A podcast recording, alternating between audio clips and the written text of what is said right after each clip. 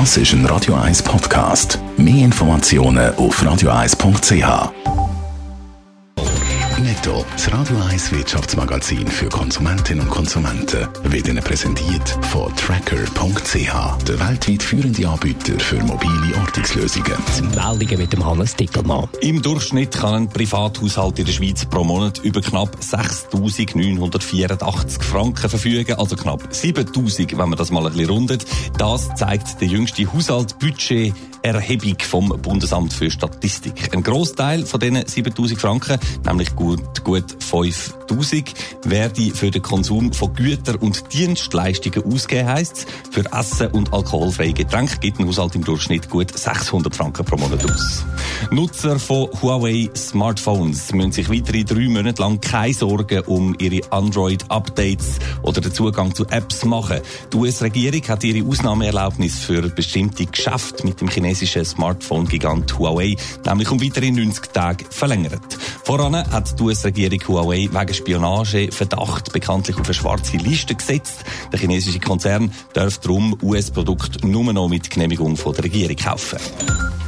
Der schweizerische Außenhandel ist im Oktober 2019 in beiden Handelsrichtungen rückläufig gewesen. Deutlich ist das Minus bei den Export ausgefallen mit minus 5,3 Prozent, wobei der Vormonat mit plus 8,8 auch eine sehr hohe Messlatte gesetzt hat. Die Importe die sind um 2,5 Prozent gesunken. Damit tendiert der Schweizer Russenhandel seit Jahresbeginn insgesamt zu einer Stagnation.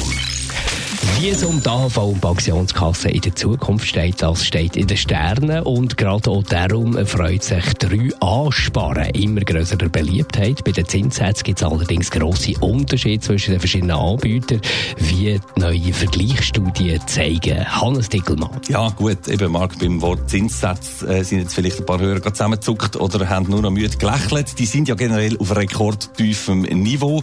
Während es 1991, wenn man kurz zurückblendet, noch im Durchschnitt einen Zins von 7% gegeben hat und im 2008 immer halt noch 2,5%, sind wir heute bei den drei Jahren auf durchschnittlich 0,2% Zins tun. Wie gesagt, ein Rekordtief. Aber auf dem allgemein tiefen Niveau gibt es eben doch noch markante Unterschiede. Der Vergleichsdienst Moneyland zeigt die jetzt in einem neuen Vergleich, in einer Aufstellung auf. Angeführt wird die Rangliste da von der Wir-Bank. Dort gibt es immerhin noch 0,4% Zins.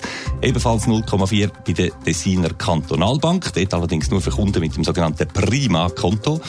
Äh, und dann am unteren Ende oder am anderen von der Skala ist äh, gegenüber ist, ist äh, ja ja so äh, was für eine Bank ja, ich, ich, ich, Thema, ich, ich, ich, bin, ich bin ganz ja also nämlich eine Nullverzinsung gibt's bei der Bank J. Safra Sarasin ähm, für drei A-Konti und nur unwesentlich mehr gibt's eben der Swiss Life Zuger Kantonalbank oder UBS mit 0,1 Prozent. Das sind dann also Ansätze, die der drei A-Braten sicher nicht weiss machen und schon einem schon fast ein bisschen ins, ins Rotieren bringen da beim Reden. Für drei A-Sparer also keine gute Zeit. Lohnt sich denn das Sparen überhaupt noch? Es kann sich eben gleich noch lohnen. Zwar sicher eben nicht wegen der praktisch vernachlässigbaren Zinsen, aber weil die jährlichen Einzahlungen bei den Steuern ja bekanntlich vom Einkommen können abgezogen werden und da gibt es dann je nach Kanton Betrag und Einkommenshöhe gleich eine Ersparnis von deutlich über 1000 Franken ähm, im guten Fall. Und da würde man dann doch, äh, kann man sagen, haben oder nicht haben. Danke, Hans Dickelmann. Ja. Netto, das Radio 1 Wirtschaftsmagazin für Konsumentinnen und Konsumenten, ist Ihnen präsentiert worden von Tracker.ch. Weltweit funktionierende Ortungslösungen.